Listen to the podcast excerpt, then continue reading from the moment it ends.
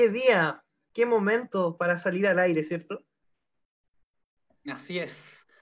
Momentazo y partamos entonces con este nuevo programa. Queremos saludar, por supuesto, a María Paz, a Eduardo, que están con nosotros en esta nueva versión de Conversemos Frente al Mar en pandemia, ya no en los estudios de la radio comunitaria Cuarta Colina, sino a través de los estudios propios que tenemos cada uno en nuestra casa, estos estudios de Conversemos Frente al Mar improvisados para conversar precisamente sobre qué pasa en Puerto Montt con la pandemia, qué pasa en Puerto Montt con distintas aristas de esta mm, contingencia que vivimos no solamente a nivel país, sino también a nivel global. María Paz, ¿cómo estás? ¿Cómo está hoy día para empezar este nuevo programa? ¿Cómo que rima eso, María Paz? ¿Cómo estás?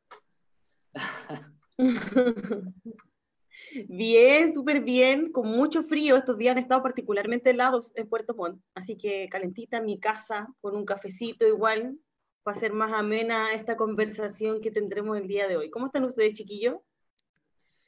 Yo estoy bien, Nicolás, María Paz, aquí enfrentando este contexto tan particular de la pandemia, pero como conversábamos en el programa anterior, con trabajo, eh, que es algo importante, junto a mi padre, y hoy día, en un día marcado por una intensidad noticiosa que es un privilegio tener un programa de este alcance, de todas las personas que nos acompañan semana y semana para poder comentar los acontecimientos de las últimas semanas, pero también de hoy día. Hay algo que está recién saliendo del horno, que lo vamos a profundizar en solo instantes más. Así que con todo el entusiasmo a un nuevo programa de Conversamos Frente al Mar. Perfecto, perfecto. Es el entusiasmo que Siempre. Y por mientras, les vamos a contar sobre las cifras nacionales, las nuevas cifras eh, de casos por COVID-19 en Chile, principalmente en la región de los lagos. Como pueden ver aquí, donde estamos marcando, se ve, ¿cierto? Así es. Tenemos eh, nuevo cómputo, por así decirlo, en la región con la cantidad total de casos confirmados acumulados, que son 2.047. Hubo durante las últimas 24 horas 69 nuevos casos totales en la región de los lagos. De este total de 69 casos, contarles que 65 corresponden a la provincia de Yanquihue, los que se desglosan en 35 para Puerto Montt, que llega a un total de 739 casos. 13 sumó Calbuco, lo que hace un total de 69, uno para la comuna de Fresia, llegando a un total de 13, y 5 para los Muermos, que suma entonces 30 casos. En la provincia de Osorno, durante las últimas 24 horas se aportaron tres casos a, esta, a este registro de números, eh, siendo dos correspondientes a la comuna de Osorno, que suma 475 casos, y uno para la comuna de Río Negro, que suma entonces 39, mientras que en la provincia de Palena hubo un caso que se registró en la comuna de Gualaihue, que hace el total de nueve para esta comuna, y esos son los 69 nuevos casos. También tenemos eh, los números total de exámenes realizados en las últimas 24 horas que bordean los 10.500. Como pueden estar ustedes viendo, ha bajado el porcentaje de positividad según estos registros que entrega el MinSal y también vemos cómo esta curva supuestamente ha ido bajando, lo que ha traído algunas declaraciones por parte del gobierno para hacer parecer de que las cosas se están calmando, de que está mejorando. Sin embargo, también sabemos que esos números que han bajado pueden ser en la región metropolitana, sin embargo, en el resto del país, en las regiones principalmente, eh, hay un aumento preocupante de casos. No sé cómo lo ven ustedes. Eh, este aumento de casos acá en la región de los lagos y principalmente cómo ha estado la curva en Puerto Montt durante los últimos días. Bueno, vamos saludando a las personas que se están sumando a la transmisión en vivo. En este momento ya son más de 30. La semana pasada tuvimos una alta audiencia y tenemos la expectativa de que así sea también esta semana. De hecho, acá a escribir Alejandro, Marco, Marco es mi padre, para que sepan, así que yo tengo audiencia fiel, eh, que, está, exactamente, que está en este momento acompañándonos. Pero respecto a las cifras, es importante señalar algo que tiene que ver con lo que ha declarado el nuevo ministro de Salud. El nuevo ministro de Salud ha intentado de instalar una idea de que hay una mejoría leve respecto del ritmo de contagios. Eh, en Chile, eh, en general, eh, pero también eh, extensivo a las regiones. Pero si uno observa más detalladamente los casos, si bien pueden haber algunas zonas del país donde el ritmo de contagio ha disminuido, está en discusión de si efectivamente es porque se están realizando menos exámenes, eso por un lado, y por otro lado, la realidad de, de las regiones es diferente. Es decir, por ejemplo, en el caso de la región de los lagos, evidentemente el ritmo de contagio se ha acelerado. Y en eso, siendo Puerto Montt, que es la ciudad, que es el epicentro de Conversemos frente al mar, lamentablemente la, la ciudad que marca eh, el comportamiento al alza, por así decirlo, de los contagios eh, respecto del COVID-19. Entonces, ante eso, eh, como un medio de comunicación responsable, Conversemos frente al mar, comprometido con la gente trabajadora, acá tenemos que desestimar las declaraciones del ministro en el sentido de que no hay que sumarse ánimos optimistas, una cuestión muy clara de que todavía está por verse qué va a suceder en regiones como la nuestra, donde los contagios avanzan y donde tenemos que hacer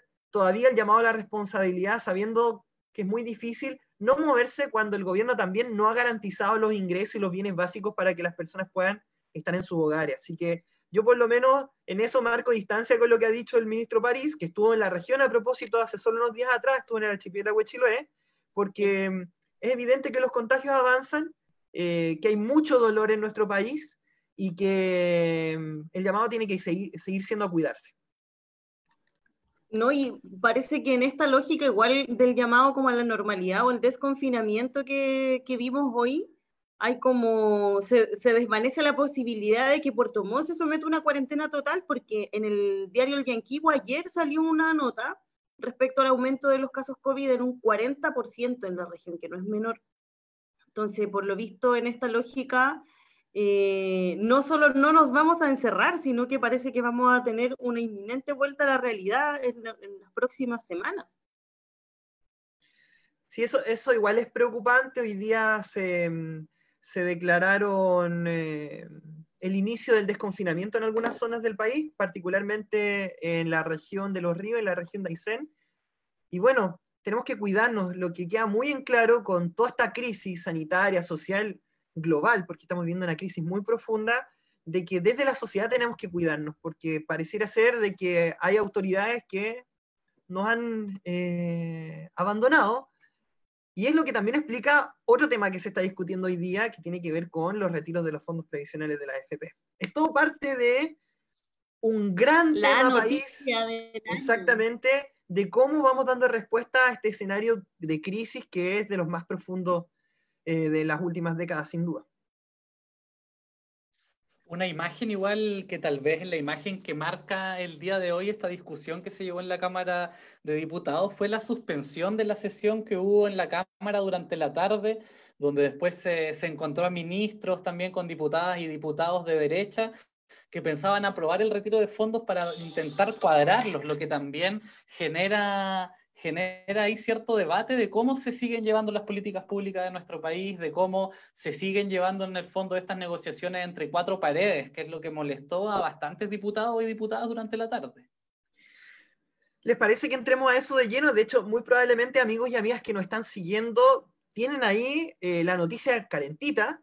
Eh, probablemente quienes siguen Conversemos frente al mar han seguido durante el día lo que ha sucedido a nivel de la Cámara de Diputados con esta reforma constitucional eh, que apunta al retiro de fondos eh, previsionales. Y en eso yo quiero decirle a los amigos y amigas que nos están siguiendo en este momento que comenten qué opinan, qué opinan de que se haya aprobado la idea de legislar, qué opinan sobre la propuesta, sobre la reforma constitucional en sí, que a propósito no ha sido aprobada, solo fue aprobada la idea de legislar. Bueno, yo quiero comentar un poco sobre mm, cómo se desarrolla este proceso, porque a veces mm, no se mm, explica del todo bien en qué momento va este trámite. ¿sí? Bueno, hoy día está avanzando un proyecto de reforma constitucional que apunta a que las personas, trabajadores y trabajadoras, puedan retirar hasta un 10% de sus ahorros previsionales, de, de, sus fondos de las AFP. ¿Esto qué generó? Por un lado, una enorme adhesión popular que ha sido, eh, ha, quedado evidenciada en una serie de instrumentos de opinión pública. Todas las encuestas, desde las más favorables al gobierno, señalan de que hay un 80, un 85% de la población de acuerdo con el retiro de los fondos previsionales. Y por otro lado, que el gobierno y las AFP, con su voceros y con toda la presencia comunicacional que tienen, se han desplegado por los distintos medios para decir de que este era un proyecto que atentaba contra los intereses de las y los trabajadores. Hay que contextualizar, estamos en una crisis de alcances históricos, probablemente la más profunda que se ha tenido en los últimos 100 años, considerando la crisis de fines de, del siglo XX, del siglo pasado, y las personas, ante la desprotección del gobierno, quieren, quieren contar con respuestas que les permitan asegurarse recursos en sus bolsillos para poder utilizarlo en lo básico, en los bienes básicos, en la protección social en un momento tan delicado. Y eso ha generado que el proyecto sea eh, tan popular. ¿Qué es lo que sucedió día? Es que se aprobó la idea de legislar con 95 votos. Esta era, para que avance la idea de legislar se necesitan 93.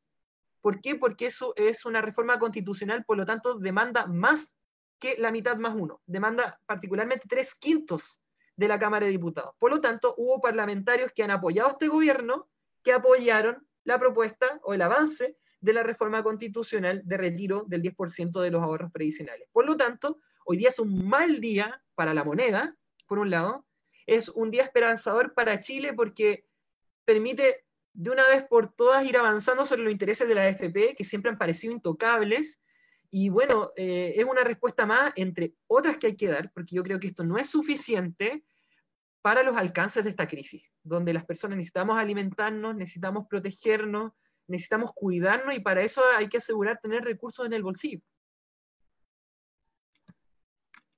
Así es.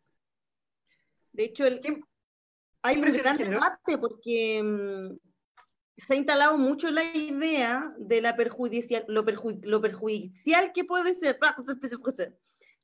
que puede ser el sacar anticipadamente los fondos de pensiones, porque esto va a alterar la cantidad de, pensión que podamos recibir, pero por otra parte también se ha instalado la lógica que no es tan irreal, pensando en cómo el libre mercado le ha dado la chance al empresariado en Chile de instalar sus negocios, de cómo ya les va a dejar de ser interesante tener AFPs acá, porque efectivamente yo creo que todo el mundo va a ir a sacar un, ese 10%, o sea es lógico si, te están, si el, Estado te está ofreciendo créditos para endeudarte aún más de lo que ya estás y tienes la posibilidad de sacar un fondo de pensión que no va a repercutir porque vas a sacar los mismos 150, 180 mil pesos de pensión, hay que hacerlo, pero hay sectores que plantean y problematizan esta idea de la quiebra de las AFP y cómo eso sí mermaría eh, gravitantemente las pensiones de las y los chilenos.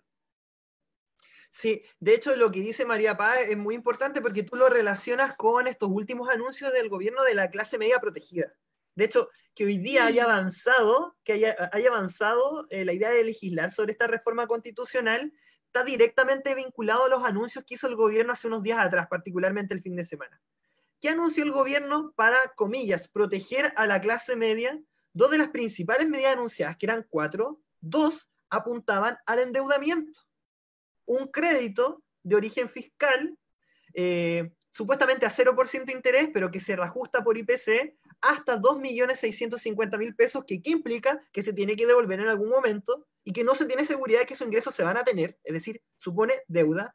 Y por otro lado, para las familias de estudiantes, en el sistema de educación superior, una ampliación del crédito con aval del Estado el Nico, la Mapa, yo, muchísimas personas que hemos pasado por Conversemos Frente al Mar, el 2006, el 2011, eh, todos los años entre medio, y quizás algunos y algunas antes incluso, eh, han dejado los pies en la calle rechazando el endeudamiento en la educación superior. Particularmente se fue el ánimo del 2011, cuando se instala la demanda de la educación gratuita. O sea, sabiendo todo eso, el gobierno lo que hace, para comillas, proteger a la clase media, plantea ampliar el crédito con aval del Estado, que probablemente es uno de los instrumentos más odiados por la y los estudiantes, y no solo por los estudiantes, para la y los profesionales que lo están pagando, que, eh, que es un nivel de endeudamiento brutal. La Fundación Sol, distintos, eh, distintas entidades que investigan la realidad social han demostrado que la población chilena es una población sobreendeudada. Entonces, ¿qué anuncia el gobierno para proteger a la clase media? Comillas, tenemos que discutir hasta qué es la clase media, si hay realmente una clase media en Chile, es proponer endeudarla. Entonces, ¿por qué sucede esto de que también hay votos hasta de Chile Vamos para que avance la reforma constitucional? Porque claramente estos anuncios no solo fueron decepcionantes, sino que mucha gente generan rabia. Generan rabia porque que te digan que la forma de protegerte es endeudarte, eh, es intolerable en un contexto de tanta fragilidad social como el actual. Así que avanza la reforma constitucional del retiro de los fondos previsionales. Yo creo que en el fondo es muy importante tocar a las AFP, que es un interés que generalmente no se toca, pero yo quiero sí, o creo, que ante todo acá, más que sacar los fondos de las y los trabajadores, que se utilice el fondo de cesantía, aquí en algún momento hay que salir a apretar a las grandes fortunas de Chile, porque el Estado tiene que intervenir, pero para que intervenga debe tener recursos, y esos recursos tienen que venir de la minoría que concentra la riqueza que produce toda la sociedad. Por lo tanto, que avancen impuestos a los súper ricos, evaluar impuestos o royalties a actividades económicas como la minería, o ojo, las ganancias de las AFP. No solo pensar en retirar los fondos ahorrados por la y los trabajadores, sino que las suculentas ganancias que tiene la AFP igual es impresionante como el tema avanzado, como que en algún momento, de hecho yo hoy día no le tenía absolutamente ninguna fe a esa discusión parlamentaria, era como ya, encima el lobby que estaba haciendo como el gobierno, el ejecutivo en la misma cámara, que el, o sea, no rayaba, era sumamente inmoral, como tratando de apretar, y de hecho la intervención del ministro se dijo directamente, así como un llamado a no legislar eh, para que se puedan sacar los fondos de pensión. Entonces, esto igual tiene que ver cómo la sociedad desde, desde antes del estallido social con el movimiento Noma FP, el caso de esta profesora en el norte que pudo acceder a su fondo de pensión. Con el apoyo de la coordinadora Noma FP. Y una lógica estructural que se quiebra, siento yo, en estas últimas semanas con el gobierno, porque sabemos la incapacidad que ha tenido desde que comenzó a gobernar la derecha, incluso los gobiernos de la concertación, pero como que ahora se quiebra, es como que se supera socialmente toda lógica y se instala esta, esta, idea de manera brutal que hoy día termina ganando la moción en el Parlamento. ¿Qué opinas, Nico? Sí, yo igual creo en el fondo que todo lo que ustedes han dicho, igual, para resumir un poco, yo creo que eh, pese a que se ha aplazado, por ejemplo, el tema del plebiscito, creo que han sido días, días malos para la Constitución, días malos para quienes están por el rechazo, y yo creo que dentro de todo, de todo esta, esto malo, esto atribulado que está, digamos, el ambiente político eh, y social, em, es la mejor campaña de la prueba, en el fondo. Yo creo que, que, hay que ser claros con eso y hay que mojarse el potito desde ahora. Yo estoy por el apruebo, Eduardo lo vemos con una chapita del apruebo. Eh, lo que pasó hoy día creo que también es em, algo significativo y que demuestra de que hoy día necesitamos aprobar eh, un plebiscito para crear una nueva constitución en nuestro país y que precisamente estos derechos, em, como los fondos que van, acumulando los mismos trabajadores, sean de los trabajadores, que pueda haber un fondo social y en el fondo un estado de bienestar de una vez por todas y ya basta de la mentira de este sistema capitalista neoliberal que se está derrumbando y que vemos que en su derrumbe somos nosotros, somos nosotras quienes estamos más afectados precisamente por este derrumbe, porque no son las grandes empresas que hoy día defienden eh, que siga el modelo a través de ciertos parlamentarios, ¿cierto? Todos lo sabemos, eso no, no es ningún misterio. Así que me parece que son días para aprovechar en cuanto al futuro político, al futuro social de nuestro país. Pues, así que yo creo que eso es lo más valorable y sobre la base sobre la que debemos conversar de aquí en adelante. Yo quiero comentar una anécdota.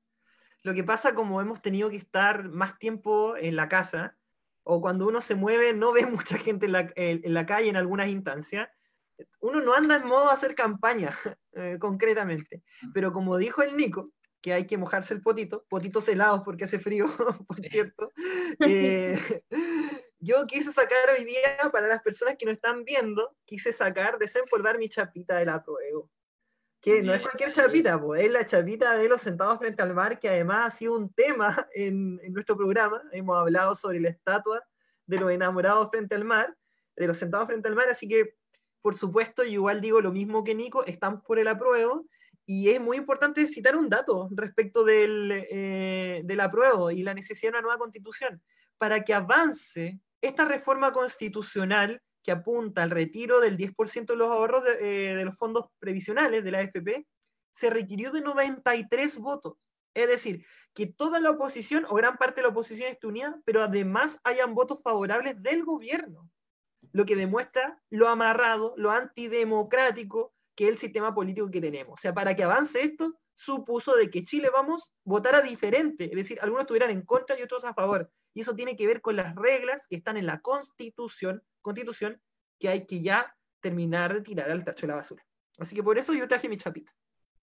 Niña, y todo esto en un contexto de etapa de eclipses. Estamos en pleno periodo de eclipses, hasta los astros están alineados para todo esto. Saludos a todas las astrólogas que me están mirando. Pucha, sí, a propósito que la Ita hoy día no pudo estar porque tuvo una emergencia en su trabajo, eh, porque ella nos podría haber dado más elementos sobre este comentario astrológico de la María Paz. Temporada de eclipse y todo. Oigan, ¿les parece que entremos ya al tema 2? Sí. Vamos. Yo voy, eh, voy a mandar un par de mensajitos por WhatsApp para eh, que se vayan sumando nuestras invitadas. Nico, tú tienes una invitada, ¿cierto? Sí, tenemos una invitada de la FEMPRUS. Ya. María Paz, si tú puedes ir eh, introduciendo de a poquito el tema que se nos viene. Estamos en vivo, Tulio, así tenemos un problema en el internet. No, porque como ustedes saben, estas cosas en vivo, más cuando uno está en tres lugares distintos, a veces hay un par de inconvenientes, pero ya estamos en contacto con nuestras invitadas, porque el día de hoy queremos plantear una temática eh, sumamente importante eh, que ha ocurrido en este contexto de pandemia, pero que solamente se agudiza porque es una realidad que vive nuestra sociedad eh, y que tiene que ver con el rol que tienen las mujeres en la sociedad en esto la exposición a la violencia machista eh, en todas sus dimensiones. Es por eso que el día de hoy tenemos un panel de mujeres invitadas em, para que podamos conversar respecto a cómo nosotras las mujeres hoy enfrentamos eh, este contexto de pandemia, eh, donde no solamente, em, cierto, se ve en evidencia discusiones públicas que se han dado las últimas semanas, como la del postnatal, eh, muy polémica por lo demás, porque en un llamado categórico, diario, exigente a quedarse en la casa, eh, por el cuidado de la primera infancia, de la población crítica, cierto que está más expuesta al virus y por tanto por el riesgo de su vida, eh, el, Parlamento decide no darle luz verde al postnatal de emergencia, que es la extensión de esta posibilidad de que las mujeres se queden en la casa con sus hijos. Eh, y que obviamente fue motivo también de indignación de todas las mujeres de Chile, y no solamente de eso, sino que de un sector que viene levantando banderas de lucha eh, feminista y de, los derechos de las mujeres. Y esto, claro, coincide precisamente como que todas las cosas pasan encadenadas con lo que pasó con Fruna, eh, este jardín infantil clandestino que se encontró donde las mujeres no solamente iban a dejar a los hijos ahí, sino que además estaban obligadas a ir a trabajar. Entonces, esto abre el debate sobre cuál es, eh, profundiza en realidad, cuáles son los derechos que nosotras tenemos como mujeres garantizados y la exposición a la violencia cotidiana a la que estamos expuestas, porque otra cosa que hemos visto también en este contexto de pandemia y que es lamentable, sobre todo en Latinoamérica, es cómo han aumentado los casos de violencia eh, en contexto en el hogar, porque no solamente intrafamiliar, sino que como los abusos, el maltrato físico, eh, desapariciones de niñas, em, lo hemos visto muy comúnmente, entonces es por eso que vamos a estar con las chiquillas para que podamos conversar de esto, de otras iniciativas, para que problematicemos en torno al doble trabajo, a cómo las mujeres no solamente eh, trabajamos en el teletrabajo, sino que los roles que tenemos en la casa, sobre todo las mujeres que tienen hijos. Eh, yo tengo la suerte de no, de no tener que estar trabajando todo el día, toda la tarde, toda la noche probablemente. Y en eso también eh, un realce o hacer un, un, énfasis en cómo las profesionales del área de la salud, entendiendo que ha sido una, una carrera que históricamente ha estado como feminizada, por decirlo de alguna manera, eh, ha estado siempre, ha tenido como un rol de género enfocado a un público que también em, hoy en día se ve expuesto a esta pandemia. Entonces, para eso tenemos a este panel de invitadas maravillosas que me gustaría, chiquillos, que ustedes la pudieran presentar para que después ya abriéramos la conversación. ¿Están a la espera o no? Todavía falta. Está, Valentina Muñoz, que la, se está uniendo aquí, vamos a esperar a que cargue, pero se está uniendo Valentina para esta conversación probablemente la cuenta de Valentina es la Ana, yo lo sabía. Ah, es la Ana. Hola, Anita, ¿cómo estáis? Bueno, ella no se llama Valentina Muñoz. Ella se llama Ana Godoy, pero probablemente está conectada de la cuenta de Valentina, al cual le damos las gracias, ah, porque hace poquito este contacto, para que podamos ya de, de, pronto comenzar a conversar. Mientras tanto llegan las otras invitadas, vamos a aprovechar también de pasar un par de datitos, porque, eh, que es algo que también vamos a estar conversando con las chicas de la coordinadora, hay en, en este contexto de precariedad, de, de pobreza, eh, de falta de insumos, de un montón de cosas, son distintas las iniciativas sociales que se han levantado. Y en Puerto Montt hay varias, entonces me gustaría poder pasar también de pronto un par de datitos. La primera es que evidentemente hay ollas comunes en distintos sectores de Puerto Montt. Entonces yo les recomiendo que ahí cada uno busque según su sector en redes sociales cuáles son los espacios donde se puede aportar. Hay una que se está levantando en Mirasol con el Consejo Vecinal de Desarrollo y organizaciones territoriales del sector que están haciendo una entrega diaria eh, de alimentación a los vecinos y a las vecinas que lo necesitan. Por otra parte, también eh, en el área de lo, artístico, que es lo que a mí me, me compete, eh, se levantó una comisión de bienestar de las artes escénicas de la región de los lagos eh, por lo, la, pobreza en la que está sometida nuestro gremio históricamente, la verdad. Entonces hay compañeros que no tienen la posibilidad de trabajar, ninguna posibilidad de trabajar, y han estado todos estos meses sin ni siquiera tener alimentos en sus despensas. Entonces, eh, los invito, las invito a que se puedan conectar con la Comisión Bienestar, va a aparecer en Facebook, en Instagram, eh, y ahí se están haciendo dos eh, campañas eh, principalmente. Una es la recolección de recursos, con la que se ayuda a un, una lista de casos críticos que se levantó a raíz de un catastro que realizamos como, como artistas. Y la otra es la recolección de alimentos, que es con la que nosotros estamos entregando mensualmente a los colegas un aporte que es no menos relevante. Y la otra campaña es la que vamos a profundizar luego con las chiquillas, que tiene que ver con una campaña sorora de recolección de útiles de aseo personal eh, para mujeres que están privadas de libertad. Pero eso lo vamos a dejar en suspenso porque tenemos a las protagonistas de esta campaña el día de hoy para que conversemos. Así que después ellas mismas van a estar pasando todos los datos, dando el detalle de la información, eh, compartiendo los números de cuenta, eh, los lugares de recepción de los insumos, en este caso, para que ustedes se puedan sumar. Chiquilles, ¿cómo están las otras invitadas? Bien, estamos aquí solucionando algunos problemas con el audio de Ana, que todavía no lo podemos conectar. Por mientras se van uniendo también el resto de invitadas, estamos esperando, solucionando problemas técnicos que son propios de las transmisiones en vivo, ¿cierto, Mapa? Obvio que sí. Esto suele suceder más cuando uno ya está acostumbrado a, estar ahí, se obligado a rellenar. Lo que sí, a propósito de, de problemas técnicos, mi internet es súper débil, entonces si yo me conecto a Facebook, dejo, dejo de tener señal en algún comentario en las redes que podamos mientras tanto interactuar Ahí ya está sumándose Ana, Andrea, perdón, Anita todavía está con los problemas de audio. Hola. Mari también. ¿Se escucha? Andrea. Hola. Hola, Mari. Hola, hola a todas. Muchas gracias hola. por estar con nosotros hoy día. Bienvenida. Muchas gracias a ustedes. Pues. Estamos tratando de resolver con Anita eh, su conexión. ¡Ay, sí! Eh. ¿Me escuchan? Hola, Mari también. Sí. ¿Ahora sí, Anita? Sí, yo te escucho súper bien. ¿Tú me escuchas bien? Sí, excelente. Perfecto, súper. Entonces ahora sí estamos para partir. Nico, sí cuéntanos con quién estamos el día de hoy. Ahí, así es, estamos con Mari Dumay de la FEMPRUS. ¿Cómo estás, Mari? Muchas gracias por estar junto a nosotros en este frío miércoles. Hola, muchas gracias, muchas gracias por la invitación. Eh, hola a todos los que nos escuchan también. Eh, yo soy María Dumay, dirigente de la FEMPRUS desde el año 2020, así que muy contenta de estar aquí para eh, conversar con ustedes este tema tan importante, que, que son las mujeres, que somos nosotras, ¿cierto? Así que encantada de esta invitación y espero poder contribuir un poquito a lo que es su programa y a lo que ustedes eh, eh, nos invitaron hoy día a conversar.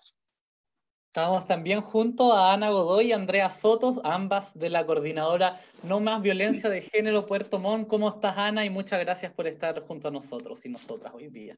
Oye, para mí es un gusto estar con ustedes en Conversemos Frente al Mar. Hace algún tiempo también eh, lo fui a visitar el año 2019 y bueno, una, para mí siempre es como muy grato encontrarme con compañeras y compañeros que eh, no solamente nos encontramos en estas instancias de, diálogo abierto, sino que también en otras luchas. Así que agradecida por la invitación. Andrea, igual, bienvenida. Hola, muchas gracias. Y sí, o sea, me uno a las palabras de Ana, muy agradecida de la invitación y del espacio también de hablar de estos temas que son tan importantes para nosotras, sobre todo. Así que nada, ojalá eh, salga todo bien y un saludo a todos los que nos estén mirando también. Probablemente van a ver van a ver varios comentarios, de hecho ya hay algunos corazones. Oh. Toda la fanaticada. Antes de comenzar, eh, como en, esta vocación pedagógica que tenemos en el programa, eh, ¿nos podrían contar muy brevemente qué es FEMPRUS en este caso y qué es la Coordinadora No Más Violencia de Género y a qué se dedican? para que las personas que nos están escuchando y están conectadas estén en sintonía desde el inicio con nuestra conversación. Bueno, eh, la FEMPRUS es una dirigencia gremial, ¿cierto?, que se encarga, digamos, de la representación de los, de los funcionarios, ¿cierto?, públicos, ¿cierto?, de este caso del Hospital de Puerto Montt. Eh, la FEMPRUS es a nivel eh, nacional, obviamente, y nosotros somos la representación acá de Puerto Montt. Eh, también hay una FEPRU en el, Servicio de Salud, pero conformamos la misma asociación gremial, ¿ya? De, profesionales. Y eh, bueno, la contribución que nosotros hacemos es trabajar por los derechos de nuestros funcionarios y funcionarias, ¿ya? Eh, en cuanto a poder garantizar, obviamente, que sus derechos, los deberes, etcétera, sean llevados a cabo y que se pueda obviamente ir trabajando con la dirección del hospital, eh, el servicio de salud, ¿cierto? Garantías que nos permitan mantener a nuestros funcionarios y funcionarias de una manera mucho más eh, adecuada, ¿cierto? Eh, garantizando también sus derechos laborales, ¿cierto? Incluso también garantizar que no se eh, les maltrate, que se les tenga, digamos, eh, sus beneficios, digamos, al día. Y obviamente vamos también generando pequeñas luchas que nos implican eh, también mejorar las condiciones laborales de nuestros funcionarios. Entonces, la FEMPRUS es sumamente importante, somos el gremio más representativo del estamento profesional, contenemos a diversas profesiones, no solamente una, eh, y por lo tanto representamos a la gran parte de nuestros funcionarios. Eh, por lo tanto, eh, en este momento de pandemia, de contingencia, de crisis también, trabajamos mucho la, la educación, ¿cierto? A, nuestros funcionarios y funcionarias en tiempos de COVID también. Y la importancia de esto es que vamos em, articulando también en nuestras solicitudes, ¿cierto? Eh, eh, que se garanticen las mejores, eh, los mejores espacios y las mejores garantías de protección para nuestros funcionarios y funcionarias. Entonces, hemos tenido varias luchas dentro de que les puedo contar que tenemos más o menos 59 funcionarias en teletrabajo, eh, con permiso garantizado, con su sueldo indemne. Eh, hemos trabajado también en el eh, aumentar el postnatal, ¿cierto? y esa es una lucha que es bastante fuerte. Y también, obviamente, lo que es también la educación de estas funcionarias y funcionarios en términos de la parentalidad, de la importancia de la parentalidad también en las condiciones de trabajo. Porque pensemos que en el hospital eh, tenemos muchas mujeres que están en primera línea, eh, desde eh, en el trabajo, digamos, perdón, arduo eh, de la atención de los pacientes y que también tienen mucho miedo de contagiarse porque también tienen familia, tienen hijos, tienen obligaciones y eh, nosotros trabajamos también bastante con, con ellos. Entonces, nuestra labor es bastante ardua, estamos muy presentes en todas las negociaciones que sean necesarias para mejorar las condiciones.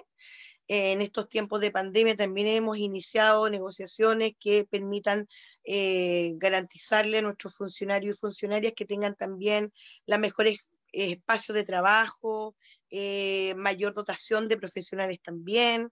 Entonces, la verdad es que estamos siempre trabajando para los demás también mucho. Eso. Muchas gracias, Mari. De Andrea, Anita, les doy el pase. Cuéntenos. ¿Qué es la coordinadora y por qué la importancia de la coordinadora y más aún en este contexto de pandemia? A ver, la coordinadora es una organización feminista que funciona acá en Puerto Montt desde el año 2016 y bueno, estamos hoy día cruzados por esta, por esta crisis pandémica, pero también em, nuestro, nuestro fin o nuestro objetivo a nivel local es em, poder luchar en contra de la discriminación y las violencias de género. Y y sin lugar a dudas que hoy día esta, esta crisis nos viene como a sacar un manto bastante grande en torno a, las diversas violencias que sufren las mujeres. Entonces, como que se ha diversificado un poco nuestras luchas, o sea, eh, en el, seguramente en el, en el transcurso de esta conversación vamos a poder explicar un poco en qué estamos como organización, eh, pero lo importante hoy día es que, eh, bueno, somos una orgánica de mujeres que funciona en torno a, la lucha continua contra las discriminaciones y violencias de género. Ese es como nuestro, eh, nuestro fin, digamos. y agregar también que también estamos como en el trabajo de activistas constante, ya sea para cualquier demanda relativa a los derechos de la mujer, ya sean sexuales, reproductivos, también relacionados al trabajo, eh, también realizamos eh, trabajo de acompañamiento a, víctimas de violencia y en ese sentido también eh, lo hacemos en conjunto al Centro de la Mujer de acá de Puerto Montt. Entonces eso es como más o menos lo que se hace también.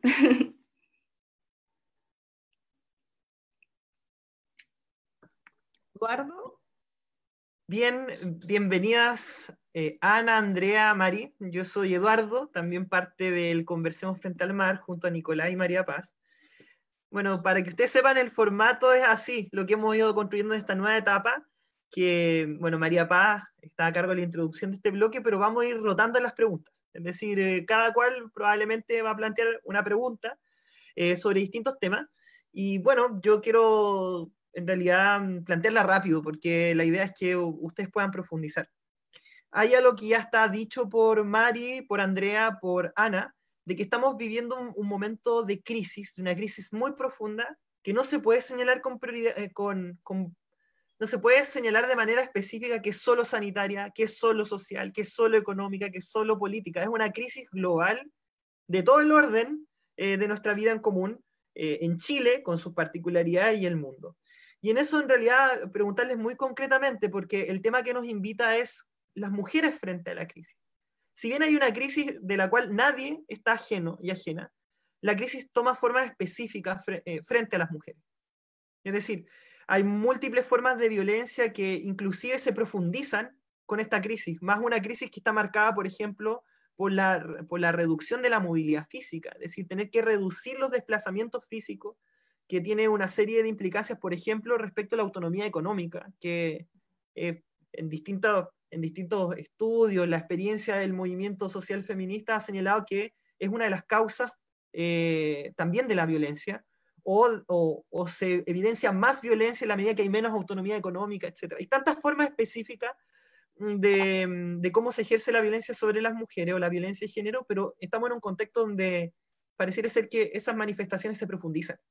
Eh, si, pudieran, si si pudiera, en realidad es una pregunta bastante amplia, pero es ponerle rostro de mujer o perspectiva de género a esta discusión que a veces se plantean siempre en cifras muy, muy, muy frías, que el 40%, que el 60%, que 300.000 contagiados y contagiadas, y si uno desagrega, ahí va a encontrar realidades específicas y, bueno, esa es la, la pregunta, siendo el tema mujeres frente a la crisis, eh, ¿cómo se expresa el rostro de mujer en esta crisis, que es global, es general?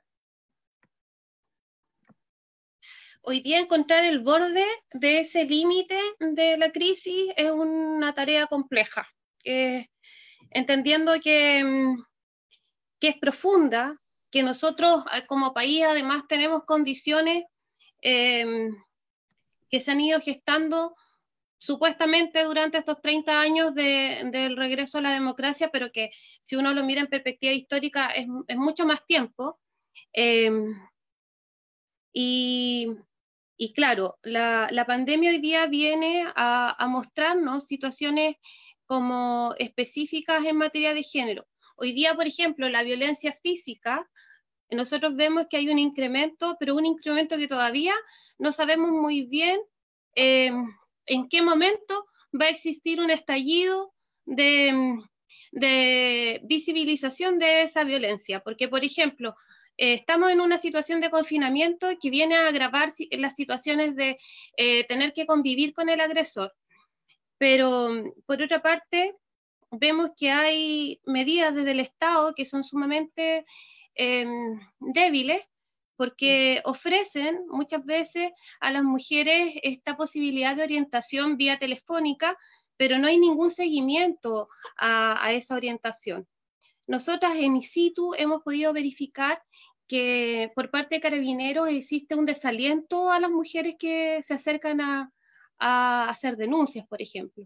Entonces, hoy día la violencia física, que es como cuando nosotros hablamos de violencia de género, es como el primer elemento que se le viene a la mayoría de las personas a la mente, pero sin lugar a dudas que hay otros elementos que son importantes. Por ejemplo, eh, lo que está pasando en términos económicos. Hay muchas mujeres que hoy día han perdido el trabajo, hay muchas mujeres que por eh, las características del rubro donde se que desarrollan su actividad económica o, donde trabajan, em, han visto disminuidos sus ingresos o muchas veces han perdido la, la fuente de ingresos y eso también tiene em, tiene mucho que ver con el género. Si nosotros hoy día pensamos que la mayoría de las mujeres que trabajan, o sea, la mayoría de las personas que trabajan en el retail son mujeres, eh, y el retail es uno de los de las actividades económicas que se ha visto eh, hoy día sin posibilidades de, trabajar, pero que por otra parte el Estado ha puesto estas medidas donde se ha precarizado mucho más a los trabajadores y trabajadoras. Claramente eh, hay una situación de, precarización como profunda en el caso de las mujeres y sobre todo si tú a eso le sumas que muchas de ellas son jefas de hogar o por ejemplo el comercio informal. Hoy día el comercio informal está en una pugna eh, con el gobierno local justamente porque no pueden seguir ejerciendo su, labor. Ahora entendemos que tienen que haber eh, condiciones de confinamiento, porque estamos frente a una crisis sanitaria, pero el Estado no está proporcionando absolutamente ninguna medida eficaz, eficiente para que esas personas o esas mujeres puedan mantenerse en casa. Y por otra parte, la violencia sexual.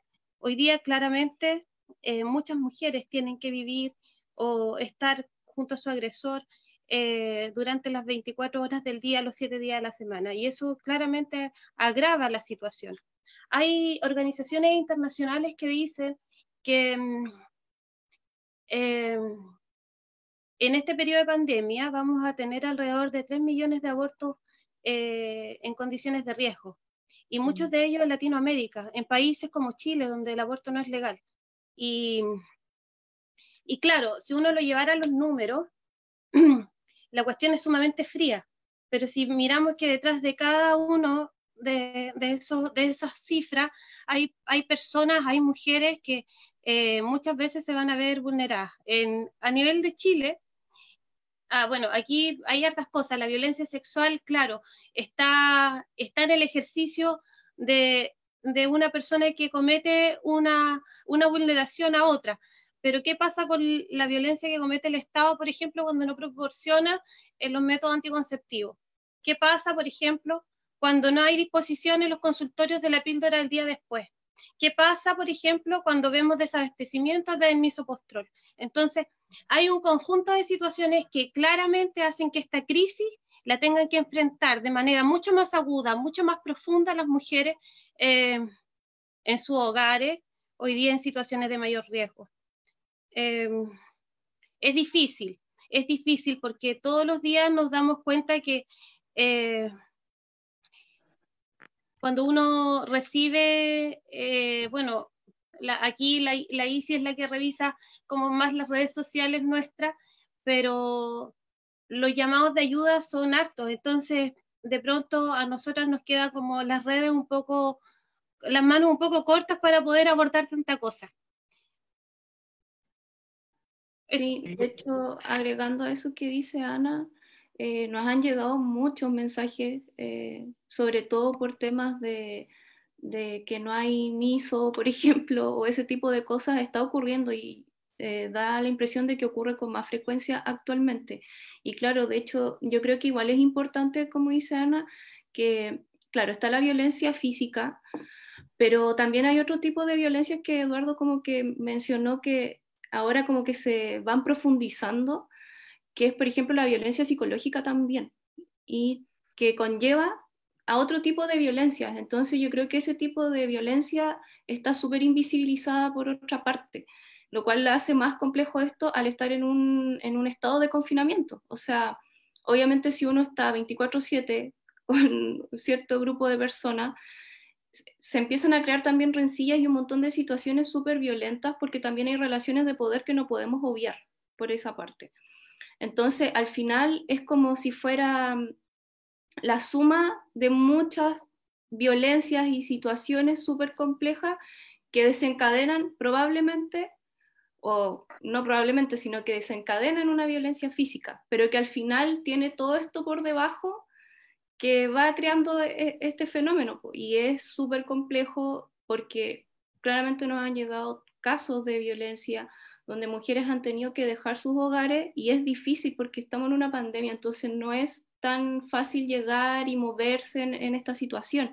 Además de que obviamente muchas veces tienen que ir a denunciar o constatar lesiones y no es una opción actualmente ir a constatar lesiones al hospital, por ejemplo, o a un centro de salud, porque está también este miedo eh, de contagiarse, o sea, es como un doble riesgo para la mujer también, o sea, o sales golpeada o sales violentada sexualmente o sales contagiada o ambas o las tres al mismo tiempo. Entonces, en realidad es una situación súper preocupante porque obviamente las autoridades no han dado ningún tipo de salvavidas, por decirlo de alguna forma, para nosotras. O sea, delante estábamos hablando con Ana respecto a varias cosas y eh, el tema de, las redes comunitarias entre mujeres es la opción, al parecer, bueno, siempre lo ha sido, pero ahora en pandemia eh, cobra más sentido.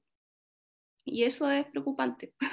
o sea, por un lado, es bueno que entre mujeres nos apoyemos y demos ese espacio, pero deberían ser otras las entidades que respondan a cosas tan básicas como abastecer de pastillas anticonceptivas. O sea, es cosa de meterse en Facebook y yo he visto muchos comentarios de mujeres pidiendo si alguien vende o cualquier cosa pastillas anticonceptivas y se supone que eso debería estar en las farmacias o cualquier lugar o en algún centro de salud, no lo sé, pero no existen cosas así. Entonces una tiene que andar preocupada de eso y también de otras cosas, que es como levantar la olla, como se dice, día a día. Así claro. Ahora, por ejemplo, bueno, eh, dentro del diálogo han salido algunos conceptos, esta relación de poder, por ejemplo, que hay en, las distintas viviendas de todos nosotros, de todas nosotras. Eh, también ahí pasa algo muy importante cuando hablamos de esta relación que hay dentro del hogar, eh, es algo que yo también conversé con funcionarios del hospital cuando estuve trabajando allá hace un par de semanas, eh, funcionarias principalmente hablaban también de esta red de apoyo que ustedes han mencionado. Decían, nosotros, muchas de ellas afortunadamente tenían la, capacidad, la opción de tener redes de apoyo cercanas que en el fondo le permita salir a trabajar al hospital, eh, tomar todas las medidas de precaución que eso también eh, significa al momento de llegar a la casa, entonces la pregunta en el fondo es para Mari, ¿cómo, ¿cómo lo han visto eso ustedes dentro de las funcionarias del área de la salud? Si existen estas redes de apoyo, ¿la han tenido que buscar? Cuéntanos un poco en el fondo como la realidad de estas condiciones laborales también para cientos de mujeres en el servicio de la salud, que son primera línea, como también otras que no están en la primera línea porque no son clínicas, pero sí trabajan en admisión o en otras unidades del hospital o de los, del servicio de salud pública en el fondo, que igual es sumamente relevante para un correcto funcionamiento de este servicio. Sí, bueno, la verdad que escuchaba un poco a las otras invitadas y eh, bueno, en, términos de violencia en general, eh, la violencia eh, es un proceso muy complejo y multicausal y en ese punto de vista también hay otros factores que también inciden a que esa violencia se mantenga, como por ejemplo también el, hecho de que la cesantía de, la pareja o, del sistema familiar completo o las enfermedades, ¿cierto?, de los adultos mayores o eh, también el confinamiento obligatorio del adulto mayor que hace también que en el caso, por ejemplo, del eh, hospital de Puerto Montt, muchas de nuestras funcionarias tengan que irse a cuidar a sus madres, a sus padres, porque les falló el cuidador que tenían previamente, porque em, la, mamá cayó enferma ahora, porque tiene una condición más compleja. Entonces, esos elementos también hacen de que el campo laboral de, de nuestras funcionarias sea más complejo, pero el hospital de alguna manera como red de apoyo eh, ha funcionado bastante bien. Se ha logrado que, estas personas con dificultades eh, complejas, crónicas, como también hijos en edad escolar eh, o hijos con patologías de salud más graves, etcétera, o también padres también que tienen algunas dificultades, tengan la opción al teletrabajo eh, que es, eh, es condicionado de alguna manera, de una forma que la funcionaria pueda hacerlo en su hogar, porque no es solamente eh, aquellas mujeres que no trabajan, también las mujeres que trabajan tienen una doble presencia eh, en, este, en este ámbito, en el sentido que están trabajando, pero también están preocupadas de las labores del hogar, de la crianza de los hijos.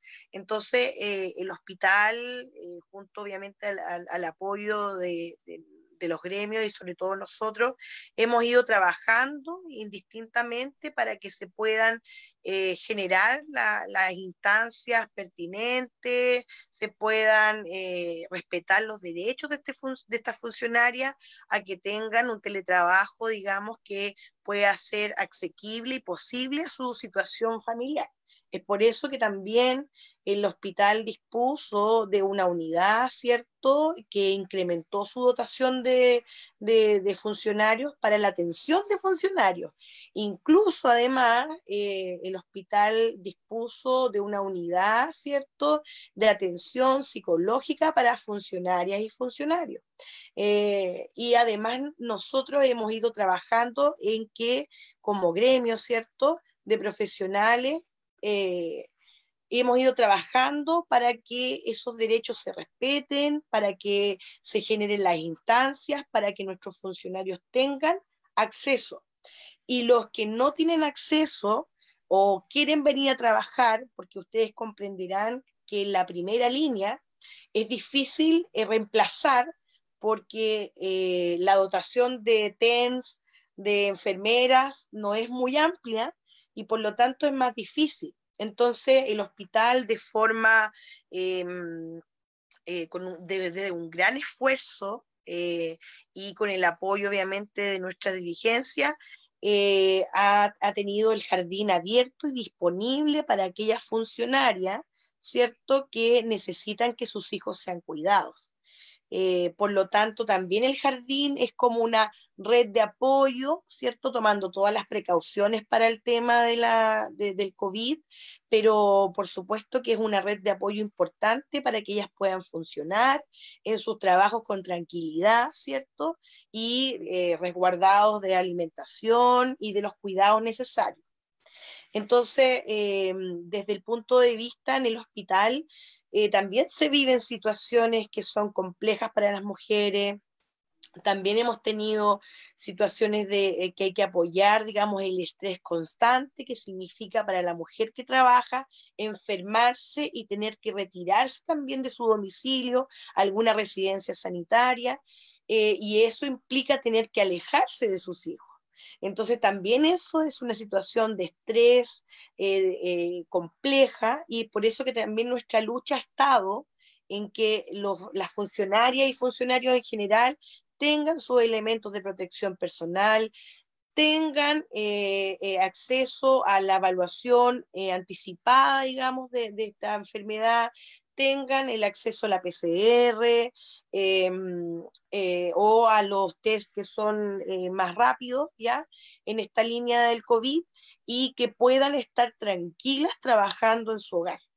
Eh, además de eso, también existen evaluaciones médicas, etcétera. Entonces, em, sabemos que este, esta pandemia ha sido cruda, ha mostrado quizás la parte más vulnerable de, nuestro, de nuestra localidad, de nuestro país eh, y también de nuestras mujeres, eh, porque al final eh, acá se nota cómo las mujeres tenemos que trabajar mucho más, porque también los colegios, ¿cierto?, están cerrados y eso implica a que nosotras tengamos que estudiar, participar eh, digamos, muy, muy activamente en las tareas de nuestros niños y que obviamente eso eh, también genera un estrés mayor, un cansancio y que además no podamos acceder a las ayudas que teníamos inicialmente.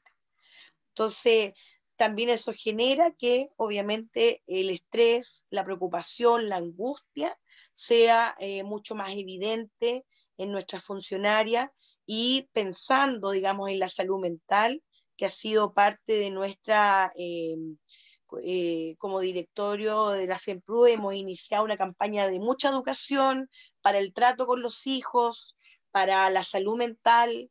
Eh, tenemos claro que muchas de nuestras funcionarias y funcionarios podrían desarrollar un estrés postraumático posterior a, esta instancia.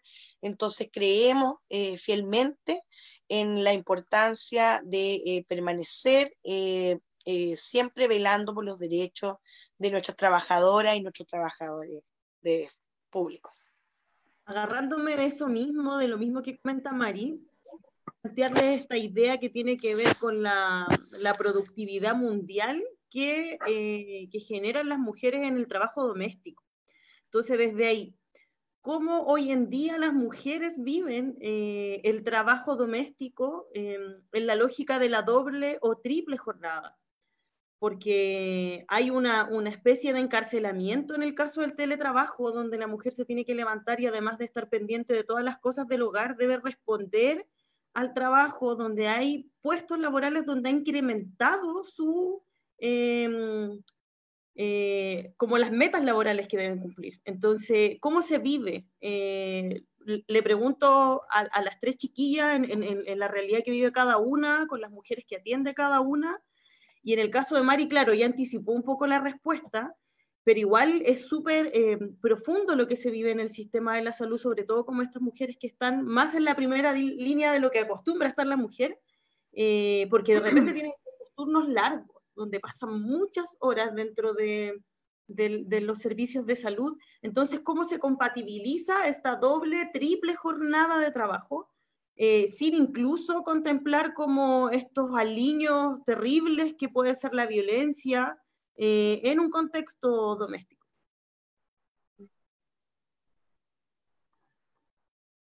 Mm, mm, mm. Mira, me gustaría como, yo creo que, que, Mari lo señala como muy bien, eh, o lo grafica muy bien en los, en los términos que, de qué significa hoy día estar trabajando o teletrabajando. Y, y una de las cosas que nosotros no podemos vislumbrar todavía, porque estamos en una, en una situación que no, que desconocemos qué va a pasar más adelante, sobre todo lo que tiene que ver con la salud mental. Em, porque si hoy día tú piensas que en el mejor de los casos estás en tu casa teletrabajando, se te suman eh, las labores de cuidado que son 24/7. Si a eso tú le sumas que eh, estás maternando y tienes que cumplir con, los deberes escolares, si a eso le sumas el trabajo doméstico, si a eso le sumas que las casas que nosotros estamos acostumbrados a vivir eh, están, están hechas para de unos pocos metros cuadrados y, y de pronto te encontraste con, no sé, cinco habitantes que generalmente llegaban solamente en la tarde a dormir y eran la, que la vida no transitaba en torno al, al espacio físico y hoy día sí está, eh, está concentrada en pocos metros cuadrados, las tensiones empiezan a aumentar claramente lo que decía la Isidora hace un rato, en términos de violencia psicológica, empiezan a ocurrir ciertas cosas, ciertos roces, ciertas situaciones que se van agudizando. Em, y si a eso tú le sumas un estrés constante del riesgo em, a contagiarte de COVID, eh, de verdad que estamos en una situación tremenda y tremendamente estresante. Hoy día hay mujeres que no pueden parar, pues, que no pueden dejar de trabajar y que no, no tienen la opción de hacer teletrabajo. Nosotros nos relacionamos de manera bastante directa con la Federación de Comercio Ambulante y muchas de esas mujeres hoy día salen todos los días a trabajar, de lunes a domingo. Y, y ellas constantemente relatan, bueno, si yo paro, eh, no tengo cómo parar la olla, y es así.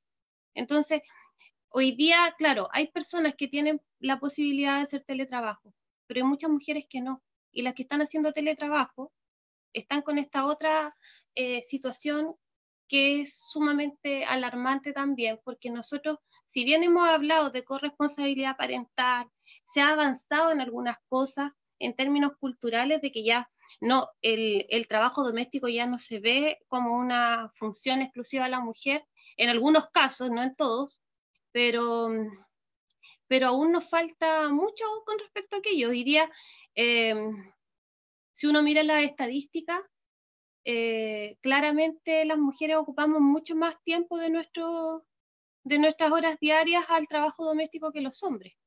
Y si a eso le sumas que hoy día en Chile hay muchas mujeres que sostienen su hogar, que son jefas de hogar y que por lo tanto enfrentan ese trabajo de manera exclusiva, eh, estamos en una situación de un estrés fuerte y que probablemente en un par de meses más, cuando ya esta crisis sanitaria transite a otra etapa, eh, vamos a tener eh, los resultados con un deterioro en la salud mental.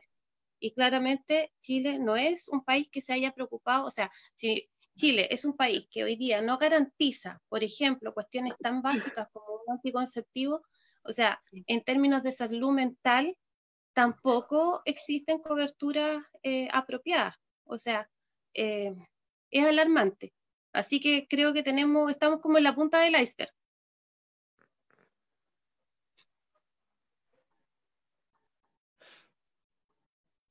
Sí, yo igual quería profundizar un poco en el tema de la salud mental porque en definitiva, bueno, Ana ya lo dijo muy claro y es que en nuestro país la salud mental no existe en definitiva. O sea, no, hay que embellecer mucho el tema porque es, cierto, no es prioridad, para empezar, no es prioritario. Entonces, claro, cuando todo esto ya empiece como a terminar eh, o ya los casos empiecen a disminuir, no sé, se va a hacer un colapso en los centros eh, de salud respecto a esto. O sea, muchas mujeres eh, van a solicitar esta ayuda y no van a poder llegar. De hecho, actualmente ya hay muchas mujeres que intentan tomar terapias psicológicas por diversas cosas que también están ligadas con lo que pasa actualmente y no pueden acceder. ya sea porque las listas de espera son muy largas y ahora en época de pandemia son mucho más largas, eh, además de que tampoco tienen el dinero para, porque obvio, o sea, si por ejemplo una mujer, como decía Ana, trabaja en el comercio y ganaba un tipo de sueldo y ahora gana la mitad o menos, eh, su prioridad no va a ser pagar un psicólogo, ni un psiquiatra, ni nada de eso, o sea, su prioridad va a ser comer y su prioridad va a ser que su hijo o hija, hijes, eh, eh, sigan estudiando y tengan una vida más o menos digna. Entonces, al final es como, yo siento que esto es como una bola de nieve que en algún minuto va a, se va a golpear contra la pared y ahí, o sea, ya ahora podemos evidenciar un poco de que el país no está preparado para ningún tipo de crisis. Y cuando ya termine, en realidad no va a terminar, solamente que va a terminar la pandemia, pero la crisis va a seguir. Y la crisis ya viene desde octubre del año pasado y desde mucho antes. Entonces yo creo que em, se nos viene algo muy pesado, en definitiva, tanto para, para las personas que necesitan este tipo de atención, mujeres sobre todo, como también para eh, los psicólogos y, y, todo el tema de salud mental. O sea, yo creo que va a tener que existir algún tipo de respuesta por parte de las autoridades, no dudo, pero es necesario. O sea, hay que plantearlo, hay que eh, proponerlo como una preocupación y algo que es muy importante. Eh, o sea, la salud mental eh, debiera estar considerada, digamos, desde el inicio de esta pandemia. Y en eso convergemos las tres, de que obviamente todas estas situaciones generan una el afrontamiento a, las crisis y a, las dificultades va a depender obviamente de cada ser humano, de cada persona, de los recursos que tenga, emocionales, eh, mentales, etcétera. También va a depender obviamente de, las enfermedades de salud mental previas que tenga también, pensando en que Chile tiene una incidencia muy alta en depresión, etcétera. Y nosotros, eh, bueno, desde la línea gremial que, que, que, que trabajamos arduamente también de educar sobre ese punto. O sea, eh, en el caso de nuestras funcionarias, si, si tienen antecedentes, si tienen em, dificultades previas a la pandemia, lo más probable es que en el futuro o al terminar esta crisis pasemos a una segunda, tercera, quinta etapa de este proceso, esas eh, dificultades se agudicen, ¿cierto? y eh, eh, converjan en estados de salud mental mayores eh, y en situaciones complicadísimas y problemáticas. Es por eso que nosotros hemos trabajado harto con nuestras funcionarias y funcionarios en la difusión, en la información, en proponer, digamos, em, eventos, espacios donde los funcionarios tengan eh, garantizado también su atención en el ámbito de salud mental. Eh, eso se ha hecho por parte del hospital y eso ha sido bastante fructífero eh, e importante en, términos de, de, poder apoyar este proceso. Como hablaba yo en un inicio, esta, esta doble función, sobre todo de las mujeres, es donde se nota más pero también hay hombres, ¿cierto?, que, tienen una, esta doble función de estar en sus casas apoyando y estar eh, trabajando. Eh, pero en el caso de las mujeres se nota más, ellas lo conversan mucho más eh, y generan obviamente espacios de ayuda. Independientemente de que las funcionarias tengan un sueldo, los gastos por la pandemia en, en, términos de estar mayor tiempo, horas día en casa, utilizar más invento, el gas, utilizar más la luz, también incurre en, que haya un aumento, digamos, de, de, los gastos del hogar. Entonces también eso genera un empobrecimiento y también eso genera dificultades en las funcionarias. El hecho de que tengan que venirse en una micro eh, y tener la posibilidad de contagiarse o el hecho de que tengan que venir a trabajar al hospital en algunos casos y tener que volver a sus casas eh, pensando en que a lo mejor si se contagian en el hospital no van a poder volver a sus casas.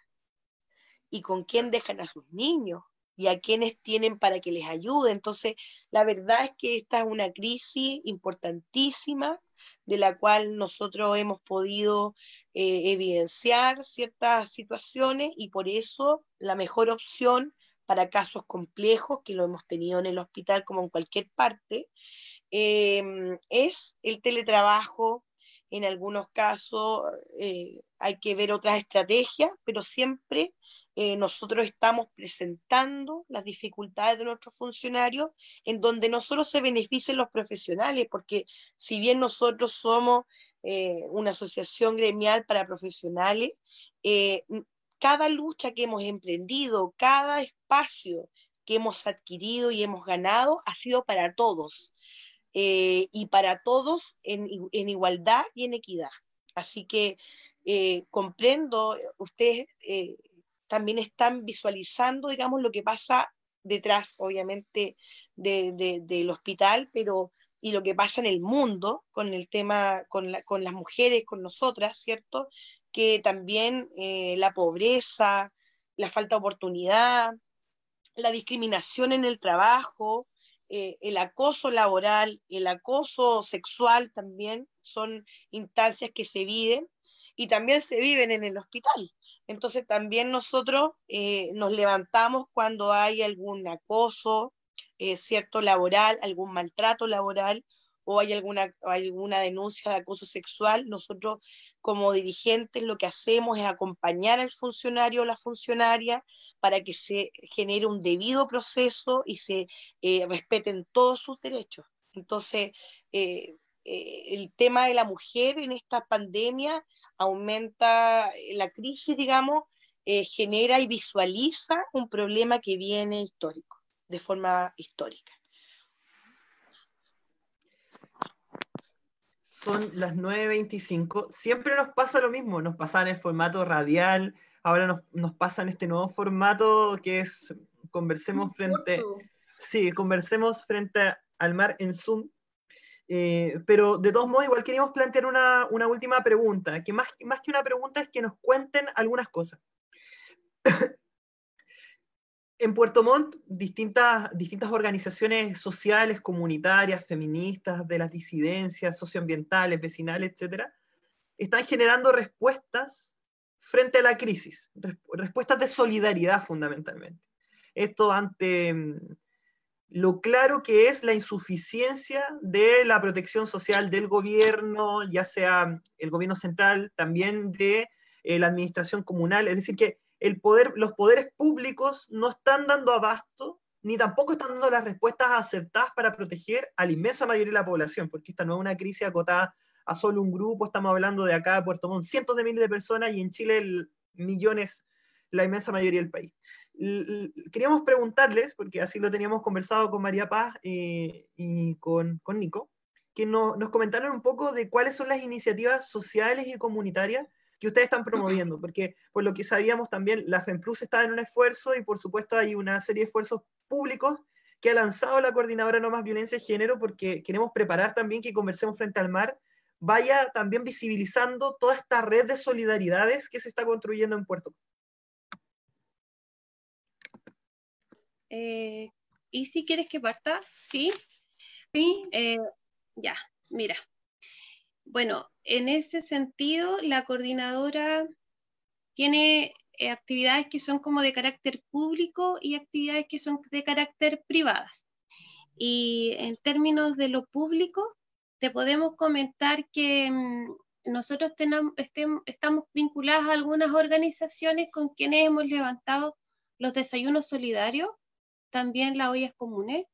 Esta es nuestra séptima semana. Hoy día, em, antes de empezar este programa, estábamos concluyendo nuestra séptima semana de olla común y desayuno comunitario que, eh, o desayuno solidario.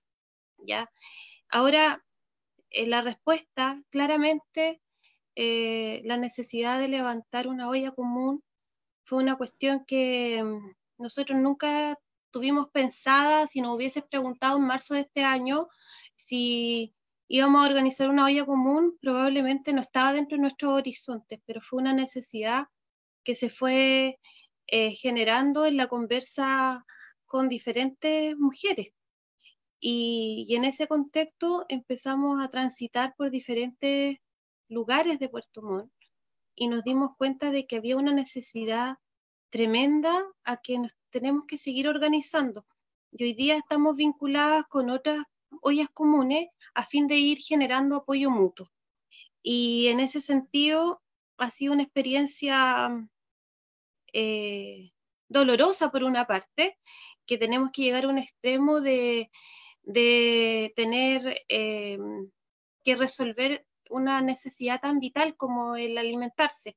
Pero por otra parte, eh, se va generando también una, una, respuesta solidaria de incluso de las personas que menos tienen a, a entregar eh, de sus propios recursos para poder levantar esta olla. Eh, es conmovedor porque muchas personas que hoy día no tienen muchos recursos apoya solidariamente la olla común de la coordinadora y de la coordinadora conjunto con el comercio ambulante, con la Federación de Comercio Ambulante. Y hoy día se nos unieron los estudiantes de la Universidad de Santo Tomás, así que estamos eh, trabajando en conjunto con ellos para levantar esta olla. Tenemos solidariamente el apoyo también de la FEMPRUS, que está semana a semana ahí entregando su aporte para los desayunos solidarios, están las compañeras de la NEF también entregando su aporte a, la, a la olla común, por otra parte, la coordinadora Noma FP también nos ha hecho llegar aportes.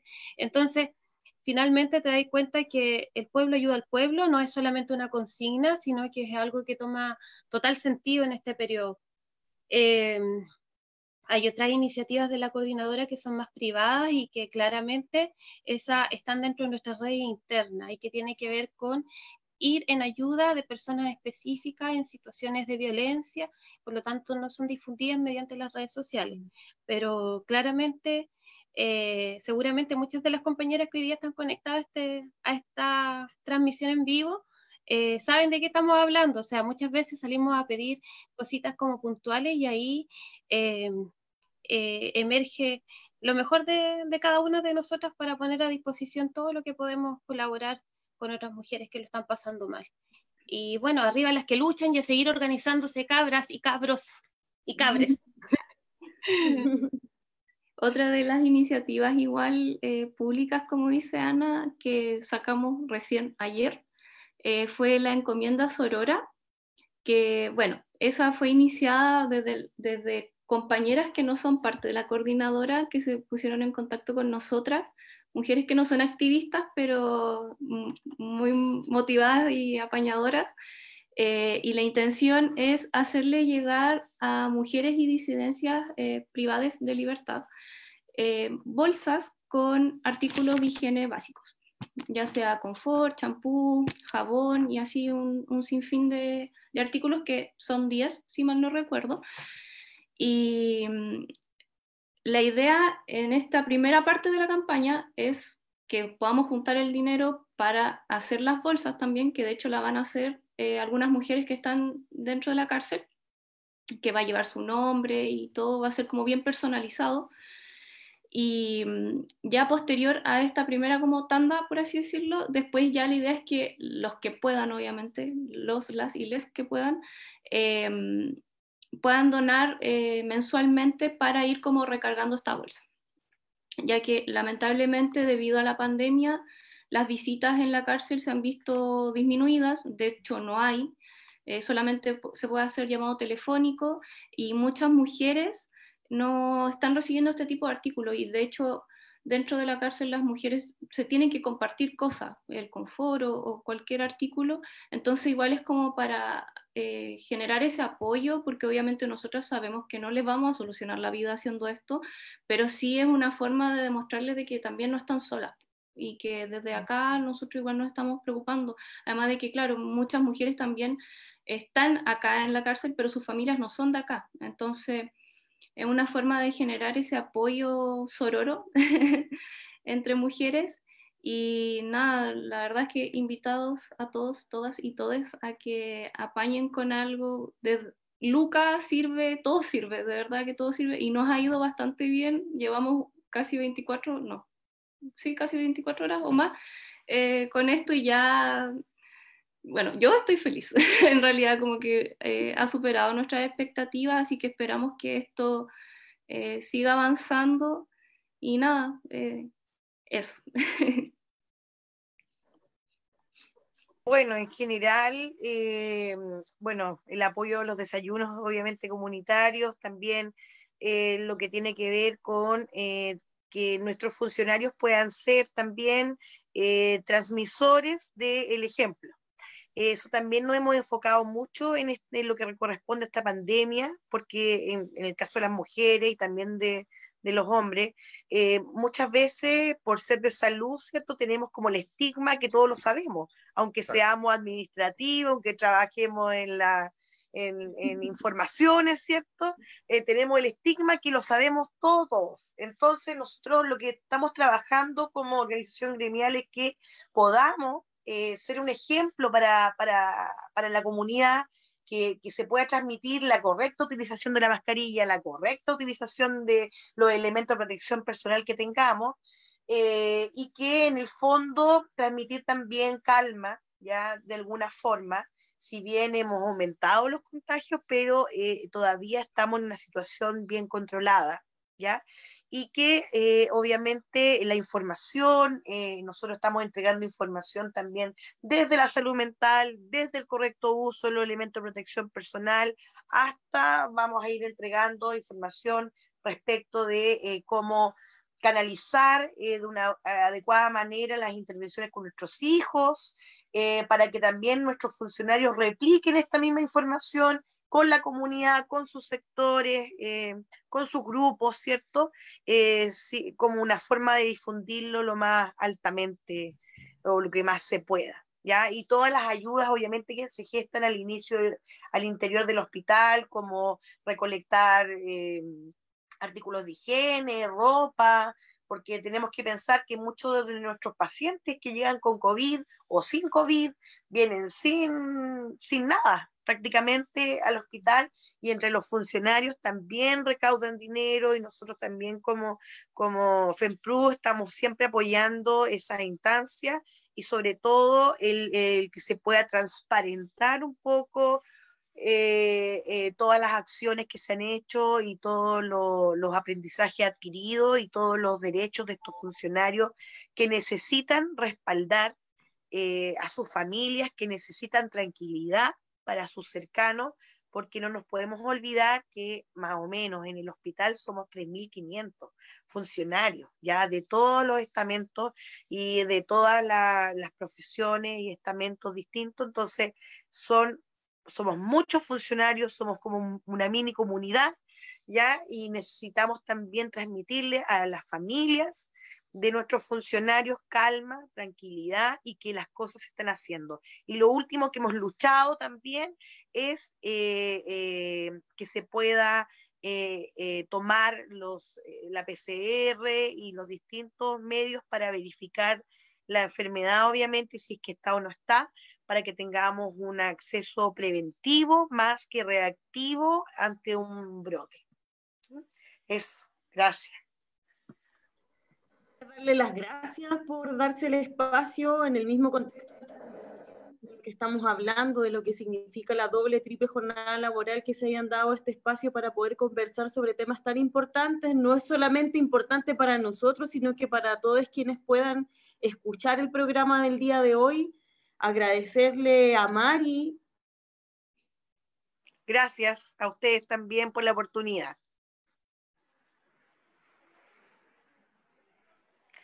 No sé si me escuchan, ¿no? Sí, sí, sí, te escuchamos, muchas gracias. Así que la, la aquí presente. Oh, y, perdón, y un saludito para eh, todo el, equipo, la FEMPRU, el directorio, eh, que somos un grupo muy unido y que siempre estamos trabajando arduamente para nuestros funcionarios y para, obviamente, la equidad en salud y tener las mejores garantías posibles para nuestros funcionarios. Así que un saludo muy grande a todas las FEMPRUS que somos un equipo muy unido a nivel local, a nivel nacional y eh, siempre estamos velando arduamente por los derechos. Así que gracias chiquillos por la invitación. Muchas gracias a ti, muchas gracias también Ana por estar nuevamente con nosotros. Como tú decías, nos acompañaste en la radio el año pasado cuando se podía hacer el programa en los estudios y ahora nos vamos adecuando para seguir conversando de lo que pasa en Puerto Montt. Oye, eh, ¿me escuchan? ¿Sí? Sí. Ah, ya, perfecto.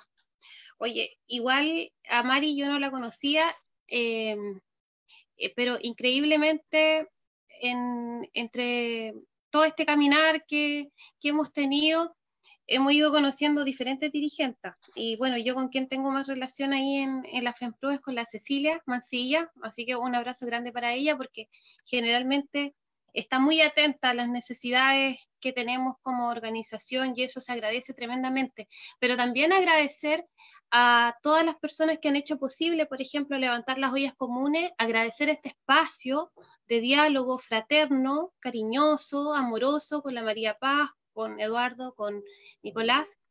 Eh, y claramente eh, hacer un llamado a seguir organizándonos, a seguir eh, coordinándonos entre organizaciones solidarias, eh, porque y también ir, a, ir soñando otro Chile. Al principio de este programa se hablaba del apruebo y claramente esta crisis nos viene a manifestar que hoy, más que nunca, hay que pensar en otra forma de hacer las cosas. Tenemos que pensar de otra forma el poder y tenemos que pensar otra forma de vivir. Y claramente ese desafío es grande. Y ojalá que estas redes que hoy día se están tejiendo nos permitan en un momento eh, poder construir ese otro Chile. Así que un abrazo grande a cada uno de ustedes y a mi compañera Isidora, que la quiero mucho también. Eh, un abracito. Gracias. Igualmente, Andrea, sí. muchas gracias por participar junto a nosotros y nosotras hoy día.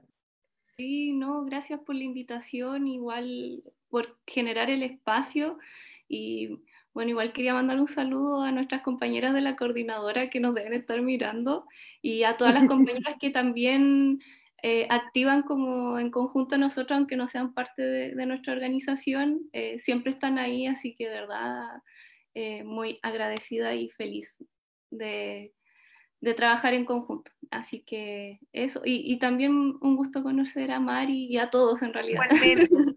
Igualmente, bueno. igualmente. Nos alegramos como programa igual de eso, de precisamente las redes que tenemos cada uno de nosotros, que vamos armando el programa y que finalmente se puedan ir conociendo y armando otras redes para fortalecer la organización social, que en el fondo es lo que más necesitamos hoy día. Antes de despedirlas, les vamos a pedir un último favor, que es posar para una foto, porque nosotros en nuestro programa teníamos la costumbre de tomarnos una foto con los invitados después del programa, pero como ya no podemos estar juntos, pero sí a través de Zoom vía online, nos vamos a tomar una foto, un pantallazo para que quede marcado, grabado esta conversación. Así que si nos preparamos y, y vamos, uno, y vamos. ya vamos, uno, dos y tres. Ya, perfecto. Vamos a tener que poner a la María Pay en un... Sí, que se nos cayó. se nos cayó. Yo igual quiero hacer un comentario. Bueno, Mari, Ana, Andrea, agradecerles a las tres eh, por su tiempo. Sabemos de que el tiempo es escaso, hay bastantes responsabilidades de todo orden, laborales, sociales, y además estos tiempos tienen una, una carga de cansancio también adicional. Comentarles de que este es el segundo programa de esta nueva temporada. El programa salió en plataforma streaming, pero también radial desde fines de diciembre desde fines del 2018. Y en eso decidimos que había que retomarlo porque hay aún más una necesidad de comunicar y comunicarnos en contextos de crisis. Entonces esperamos que esta plataforma vaya creciendo. Nuestro compromiso está que los programas puedan estar disponibles no solo por Facebook, sino que ojalá te, contar con una plataforma podcast, podcast propia y de YouTube.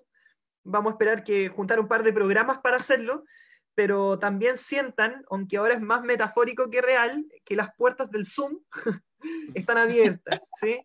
Nos pueden mandar, nos pueden mandar eh, mensajes, etcétera, o si se tiene alguna urgencia también se puede salir al aire porque eso también lo hicimos en el formato radial. En la medida que iban emergiendo los temas, teníamos la flexibilidad de abrir bloques más cortos, más grandes, por teléfono, etcétera, porque son muchas cosas las que están sucediendo y que hay que, hay que comunicar. Por ejemplo, cómo se sigue construyendo este tejido asociativo de solidaridades entendiendo la debilidad de la respuesta pública. Así que, por mi parte, agradecerle a las tres, a quienes no conocía, Andrea, Mari, a Ana la conozco de, más tiempo, y bueno, y seguimos con Conversamos Frente al Mar. Chao, muchas gracias. Buenas noches, que estén muy bien, cuídense mucho. Chao, chao. Chao.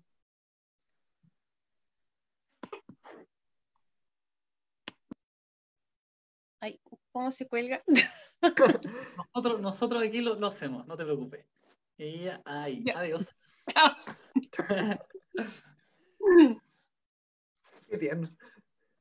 Perfecto, pucha, nos quedamos sin la mapa, sin... Sí, estamos todavía en Facebook. la jefa del bloque. La, jefa, del bloque. Pero bueno, un, un, agrado este programa, un agrado escuchar a tres grandes mujeres de dos grandes organizaciones que se están parando acá en Puerto Montt, que están dando la cara realmente y tratando de, sí. literalmente, y tratando de hacer que esta pandemia eh, no se sufra tanto en el fondo para cientos de mujeres y también de hombres en el fondo que están siendo beneficiados también por cosas que están haciendo. Sí, totalmente. Bueno, todos los programas de conversión frente al mar, cuando estamos en formato radial y ahora en plataforma streaming por Zoom, siempre uno aprende mucho. De hecho, la posibilidad de preguntar y escuchar es, una oportunidad bastante valiosa, porque uno, evidentemente, hay una formación de cada una de las tres, de, de Ana, de Andrea y de Mari. Por ejemplo, Andrea no era necesario siquiera preguntarle su compromiso con la psicología. O sea, eso brotaba por los poros, por así decirlo. Y, aprendemos mucho y también señalarle a todos los amigos y amigas que nos siguieron nuevamente de manera masiva, cariñosa, eh, activa, de que Conversemos Frente al Mar va a seguir creciendo, se nos vienen nuevas sorpresas y vamos a intentar seguirle tomando el pulso a la realidad local y nacional.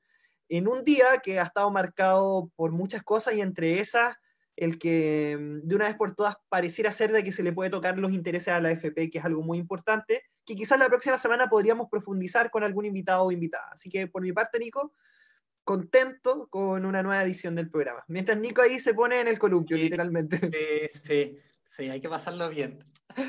Ya, nos vemos entonces, nos, volvemos a encontrar la otra semana con más temas entretenidos acá, conversando sobre todo lo que pasa en Puerto Montt, lo que está pasando frente al mar. Chao Eduardo y chao, a todos. y chao Mapa, que en algún lugar estás. Chao Mapa también. Nos vemos.